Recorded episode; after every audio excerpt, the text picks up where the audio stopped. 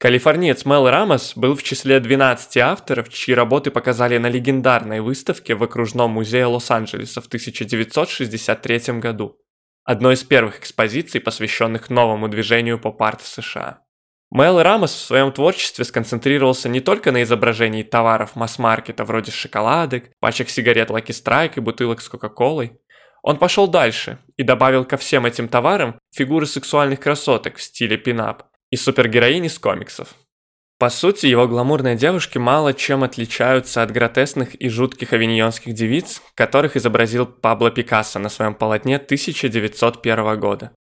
За заманчивым фасадом красоты гламурных девиц, изображенных Рамосом, ощущается пустота, которая вызывает ассоциации с симпатичными, отполированными до блеска куклами Барби на полках супермаркетов. Элементы гиперреализма, которые используют в картинах Мэл Рамос, только усиливают это ощущение.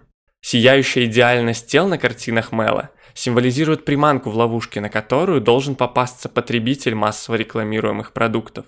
В мире рекламы нет места грязи, потерям или печали, а соответственно и разочарования в нем нет.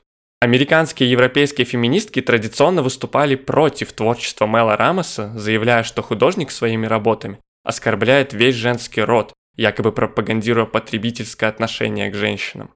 К обвинениям со стороны феминистического движения Мел Рамос относился с юмором и до самой своей смерти продолжал работать в выбранном им художественном стиле. Поп-арт искусства Мела Рамоса уже давно пересекло рубеж 21 столетия, но и по сей день остается актуальным, олицетворяя ироничную критику американского потребительского рая.